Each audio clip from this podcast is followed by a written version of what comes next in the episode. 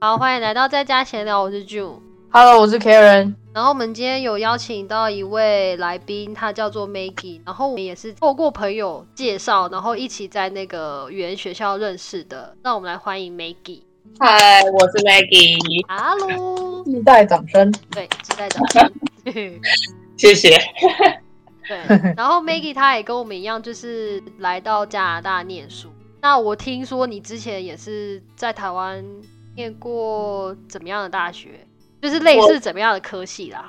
我在台湾，我的大学是 International Business，就是也是商业类科的。嗯，然后我的高中也是读商科，所以我一路都是商科上来的。哦，对哦，就我大学毕业之后，就申请了美国的那个硕士。我的硕士是跟我的大学是姐妹校，所以其实因为为了省一些钱，所以其实我们是在台湾念了一年，然后我在美国读了一年，所以其实我的硕士也是两年。嗯，这样子可以省多少钱啊？我很好奇耶。因为呃，就是在台湾先修了一些学分嘛，因为毕竟有美国的跟台湾有会差嘛，对，付的学费的钱不一样，到美国的话，就是付美国学校的学费。对，但它都是姐妹校，所以它是一起承认的。但我我在台湾上课的时候，是我们的大学的系上的老师来教我们，那是全英文吗？课本是全英文，但上课的内容是讲中文。哦，嗯去了美国念一年的时候，上课是英文了吧？对，全英文。中间你会不习惯吗？会啊，当然会，因为其实我国中的时候是读双语班，但是因为到了高中，我高中读一般的高中，所以其实那时候就没有这么频繁接触英文，所以英文可能就荒废掉了。那又到大学，大学其实台湾的大学也没有太重视英文嘛，对，嗯，然后就也是很辛苦，但是我们有上 ESL 的课，就是我们有外师会帮我们上英文课。其实我没有考任何的托福或者是考雅思进到这所大学，但是我们有一个规定是，毕业之前我们的多益的分数要拿到七百五十分。嗯，对，就是在这两年期间，美国的学校也要求多译哦。因为这是特殊的管道，哦，对，其实我到了美国学校还是有上 ESL 的课，那就是这个 ESL 的课就是学多义这个东西。所以他没有说你一定要先 pass ESL 的课才可以上正课，他是你一边上正课，然后还一也一边上 ESL 的课，对哦。对啊，所以其实你你问我说一开始会不会很辛苦？当然很辛苦啊，因为我没有，我从来都没有上过全英文的课。嗯，那 professor 就教授他们也都是全英文，然后课本也都全英文。一开始当然很辛苦，就很多很多东西你都要翻译。嗯，嗯，但是就是习惯就好，两三个月之后，很多人都说一开始出国都很想家嘛。那我之后过了可能过了半年之后，其实就不太想家了，因为就觉得外面的世界很新鲜，很好玩。对，对，那你们硕士需要写论文吗？呃，不用，但我们要写蛮多报告的。哦，哦，不用写论文啊，对我还真第一次听到，我听到的不一定都有写论文，还是可能就是科系不一样这样。我走的管道跟别人可能不一样吧。哦，那也有可能，但是你们报告很多。就是我们也是像跟大学生、美国大学生一样这样上课。对啊，那这样子就是台湾一年，然后国外一年，这样子拿到的学位证书是台湾教育部认可的吗？其实是我我当初呃从美国回到台湾，其实我那时候还没拿到我真正的毕业证书，我毕业证书是从美国寄到台湾的。那那时候因为我好像找工作需要我的学历，嗯，然后他是要有一个认证的机构，就是我我的毕业证书要经过认证，所以我我又把我的毕业证书从台湾寄到芝加哥，然后他就会在我的毕业证书后面贴了一张他们认证我这个学历是真实的学历，就是要走这个流程。那 Maggie 你在台湾工作也有一段时间了吧，对不对？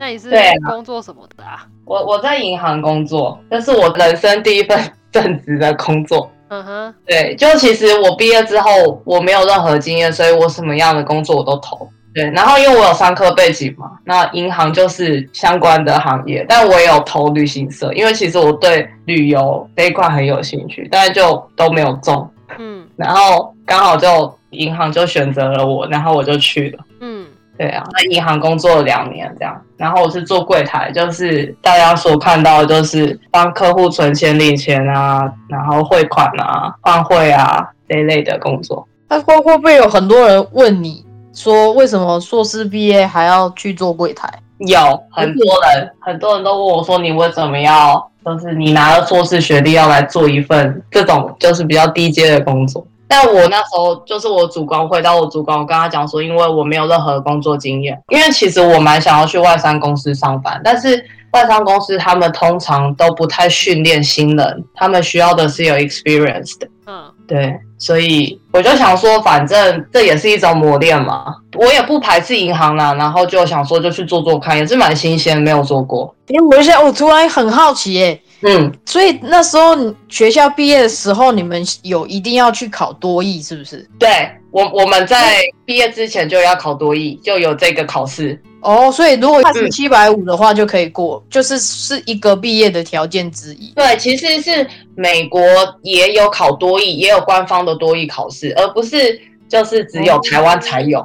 其实它也是算是，应该是算是国际的考试，但是可能就是可能在申请学校啊，或者是工作方面方面，在可能在美加啊、英国，他们可能都不承认这这一项考试这样，嗯但其实是它其实是国际的考试。呃，考试那一方面，我觉得是性质不一样，因为多益这方面比较像是商科的，嗯嗯嗯，对对对，所以我不意外他们要这个门槛毕业。老实说，嗯，对。嗯但其实我觉得还好哎、我觉得多益应该是在台湾是算是很普遍的，因为现在台湾不管不论是读呃在从事商业类的工作，或者是什么样的其他工作，其实都蛮要求多益的。可是你看，像这边全部都是要求雅思啊，多益这个这个考试，它应该不太需要，就是说吧。它也有听说读写，哦，因为我想说雅思，像雅思跟那个托福，它就真的全部都是听说读写，没有让你选择。对对，所以我在想是不是因为这个原因，因为毕竟多益它也可以只选择写的而已。对，它可以只选择的听跟阅读这样。那当初学校毕业的条件是要考哪一种？只只要听跟阅读，还是听说读写都要？听跟阅读，哎，那我可以问问你说，就是这样，在美国这样读一年的书之后，然后考多译，可以考到几分吗？可以考到几分吗？你也不用告诉我说你考几分，你可以告诉我说一个 range 就好，因为我很好奇，就是我觉得很多人也会好奇说，像我我们在国外念书的人，英文到底从我们一开始来跟到我们毕业，到底会进步多少？我我觉得读英文就是到一个阶段会有一个一个挫折期，就是你要上不上，要下不下的，就跟当初我读托福一样，会卡在那里。嗯，其实我一开始在台湾的时候，其实就是多译就也是最最低分就考五百五百多分这样。但我中间因为就是都一直碰英文，所以其实进步幅度很大。而我毕业的时候就考了，也是考了七百多分这样。哦，因为毕竟我们的母语不是英文嘛，但我觉得英文这种东西是无止境可以学习的。因为英文也不是说一两天就可以变得很强，这就是要长时间经历下来的。当然嗯当然，对啊，就像我，我去年回台湾，然后也是十个月，但我回来之后，我就突然觉得我英文变很烂。哦，因为不常用嘛。对，然后又没去学校上课，嗯。嗯嗯嗯，因为台湾没有环境。其实我我当初从美国回到台湾的时候，我在银行上班的时候，其实我没有放弃读英文这件事情。我有去找了一个呃我的老师，他是我的客户，然后他是他是美国人，但是他娶台湾的妻子，他说他住在台湾，嗯，然后我就去跟他上，我每个礼拜五下班晚上都会去跟他上一对一的绘画课，就是因为我很害怕我把英文这件事情忘记。嗯。对，哦，这样很棒啊！你这就是你有在充实你自己吗？就是怕把英文忘记，因为台湾没有办法讲英文啊，台湾最主要都是讲中文嘛。对啊，环境真的蛮重要的。嗯，那我们就回到刚刚 Karen 前面问你的问题，就是很多人应该都会问你说，你有 MBA 的那个资历啊，那为什么只是想要当一个小小的，也不算小小吧，就是在我们的印象认知当中，拿那些 MBA 的都可能去当一些比较高阶的主管系列的。一方面是因为我没有任何的工作经验，对，所以我觉得我什么什么工作我都愿意尝试。对，对。那等到你有两年的工作经验之后，你又选择到了加拿大，是吗？对。那这这中间是为什么啊？一方面是应该是说大家都觉得银行业是一个很稳定，然后你们看到的我们都是光鲜亮丽，其实并不是。应该这样说啦，每一个工作都是很辛苦的。我我自己认为没有一份工作是轻松愉快的。当然，当然。其实因为我我是基隆人嘛，那我要到台北去上班，那我就通勤了两年。嗯，那我们银行是呃八点半就要到分行准备，然后九点开门。因为我们银行是三点半就打烊，但很多人都觉得我们三点半打烊是不是我们就下班了？其实不是，因为其实要算账吗？对我们其实要做账，之呃，就是结账以外，其实我们银行里面还有很多事情要做。我们还有我们自己私底下的一些经办的作业。对，那我们通常最晚下班时间都有可能是超过了七点半。哇，所以它不是一份太轻松的工作。嗯，因为银行这个工作就是它虽然是叫做金融业，但其实现在的银行业很注重 customer service 这件事情。嗯。我我自己觉得它已经变相的变成很像是服务业了。嗯，那时候其实主管就蛮讶异，就是我会做到两年。那当初我决定两年之后来加拿大念书的这个计划，其实主管听到的时候，他们其实有点惊讶，他们以为我会继续做下去。嗯，那你刚开始选的科系是也是有关于商业的吗？哦，对我那时候一开始是就是因为语语校的一个。一个老师推荐我，叫我读两个不一样的科系，就是两个一年的，一个是 human resource，一个是 sports marketing。嗯，那是因为我那时候就呃 payway 读完之后，我就进到了 human resource program，那其实就是读的有点坎坷，有点辛苦。那你可以跟我聊聊，就是 human resource 里面要就是读什么科目吗？其实我是三个学期是一年。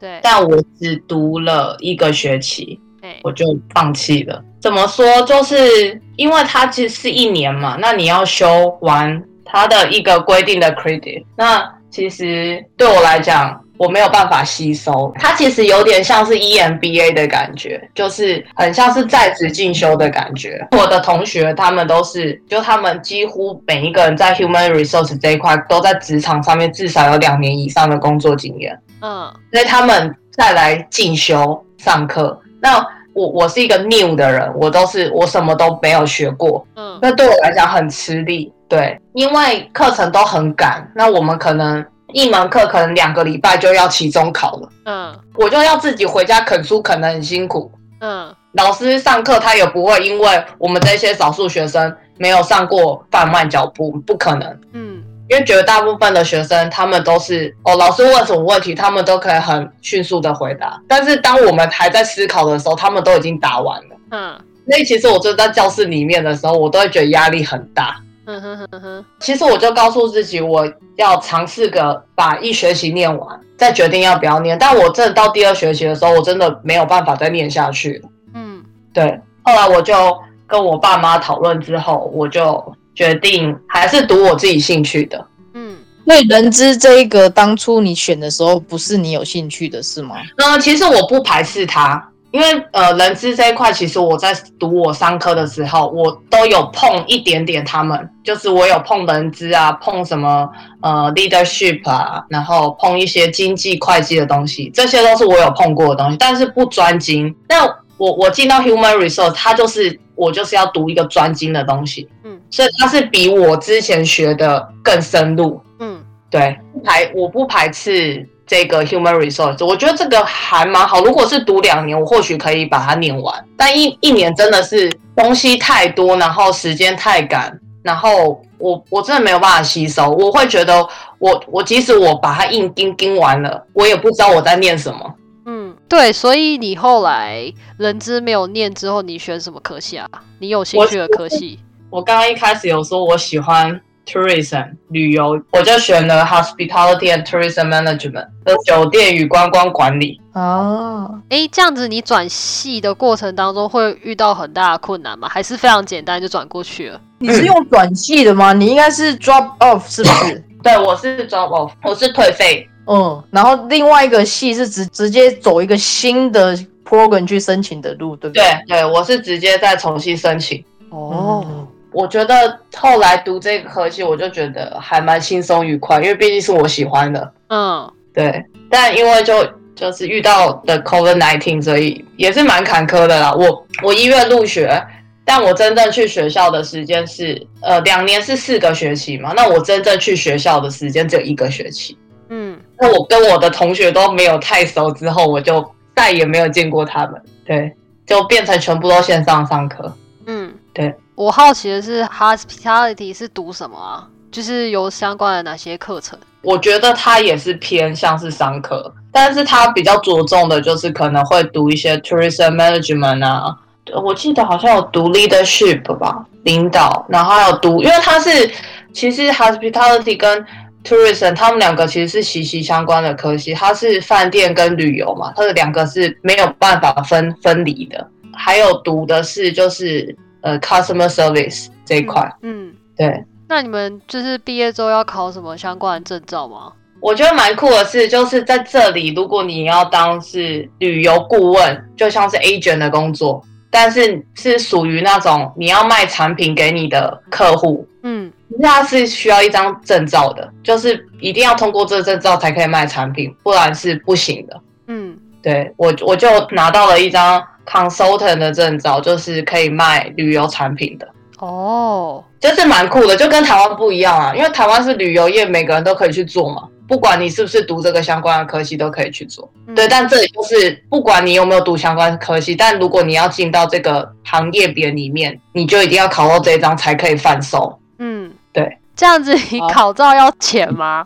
不用啊，就在学费里面了。哇，好哦，我知道了。对啊，然后我们还有考叫做 Smart Serve，嗯，对，那是考什么啊？那个就是如果你要去餐厅上班的话，你要贩售酒的话，你就哦必须有这张证照才可以贩售。哦，了解，这也要钱吗？不用，就是都在学费里面。哦，好，了解。对，然后还有一个，还有考了一张叫做卫生的，叫 sanitation，嗯，也是也是就是要，如果你去餐厅工作的话，好像势必也要这张证照。哦，就是如果你要做厨房的工作，然后就要知道呃食物食物要怎么存放啊，然后要注意什么卫生啊，要怎么清洁之类的这一些相关的东西。对，所以你都有考对，然后就是毕业一定要考到的，哦，然后一样都不用钱。就是都在学费里面。哦，好，我了解。对，最后那一张实物的那个证照，好，我好像听说可以用中文去考、欸，对，他可以选中文，不用英文考，但我选择英文考，因为因为你读的东西都英文，但你用中文考，有时候你会不知道那个是什么东西。嗯，对哎、所以你现在毕业了吗？我我毕业啦，我四月毕业的。哦，但是你但是你读的产业跟现在 COVID 这样子，四月到现在你已经找到工作了吗？嗯，我我在我现在目前在我朋友的餐厅帮忙，哦其实也是也是 related my program，对，因为就是也是餐厅嘛，餐饮业也是我可以做的工作，我的科系可以做的工作。其实我可以我的科系做的工作其实蛮广的，嗯，我跟一般只是读 hospitality management 的人，其实我可以做的蛮广的，因为我还有涉及到 tourism 这一块，可以做 food and beverage，可以做 event 的工作，然后可以做 fly attendant，还可以做 cruise 去 agency 上班，就是其实蛮广的，但。这个产业就是因为 cover，所以就毕业就失业了。非常大的挑战。对，所以我很庆幸的，我朋友收留了我，让我在他的餐厅上班，就是我可以赚点生活费，不至于就是没有收入。嗯嗯嗯嗯，当然，嗯这样这样蛮好的啦。对啊，我觉得有总比没有好。是啊，因为尤其是现在是 COVID 的状态，因为现在因为是 COVID 状态，所以我觉得能唯一能较好找的工作，可能就是餐厅吧。对，因为我身边也是很多朋友跟我一样同时期毕业的，现在不是去做饮料店，就是做餐厅，嗯哼，就是嗯大家其实也都蛮彷徨的。说真的，嗯，就不知道怎么找的波台长。我我有一个问题哦，我突然想到，扯到就是前面你说你去美国念硕士啊，嗯因为我之前来加拿大之前，我其实也有考虑要去美国念书，所以嗯我有稍微查过一些消息。是我印象中，美国硕士毕业完之后，不是可以申请一个签证，然后可以工作一年吗？你那个时候有申请吗？我没有申请，我就放弃回台湾了。所以其实你们问我说为什么会选择来加拿大，其实是我想要圆我当初做过的后悔的事情。为什么我会放弃回到台湾的原因，是因为因为我那时候其实其实一年的时间很短，然后其实美国的工作也没有到很好找，因为我在明尼苏达，我在一个很小的乡镇里面念书，除非你要跑到大城市，可能你要 move 到可能加州啊，或者是其他纽约啊，比较这些大城市去找工作。但因为我们毕竟我们是外国人嘛，我们外国人跟其他的当地人竞争，其实就很难竞争，除非你很优秀。对，那我那时候就是毕业完。一方面是我觉得一年时间对我来讲太短，我觉得我没有那个自信可以真的可以找到一份什么样好的工作。因因为他其实一年时间，他你你如果随便去找一个 part time，但如果你做完之后，你一年还是得回家，一一样是要雇主帮你担保，你才可以留得下来。所以一年的时间其实很短。然后另外一方面是因为我那时候想说，嗯，想要就是觉得我这一年可能不会找到什么好工作，我也没必要浪费时间再继续留在美国，又多花了我父母的钱这样。嗯然后刚好，因为我为什么会有这个机缘会来到加拿大，是因为我那时候就是我有跟我的老师，跟我一个外师一起上呃一对一的绘画课，然后因为他租借的场地刚好是我的代办，他租借的那个代办的教室，那那个代办也是外国人开的，然后那时候他们我的代办是他专门都是在承接送学生去加拿大跟英国，那那时候我就有去了解一下。这两个国家的呃，就是走的路，然后我去了解。然后因为英国他们是读完书之后就必须要离境了，就是你没有办法留在这个国家有任何一个工作。然后我听到就是加拿大学费不至于到那么贵。其实说真的，加拿大学费真的算很便宜了，又是一个全英文的环境，所以我就想说，那就退而求其次就，就选择加拿大。那因为我都真的很喜欢美国，所以我又觉得从加拿大去美国其实蛮近的。嗯，都是连在一起的国家嘛，对啊，不至于太远啦，这样，所以我才就就回来到加拿大。对，嗯，好哦，那我们非常谢谢 Maggie 的分享，好哦，好啦，谢谢大家啦，谢谢，谢谢，拜拜。拜拜。再见喽。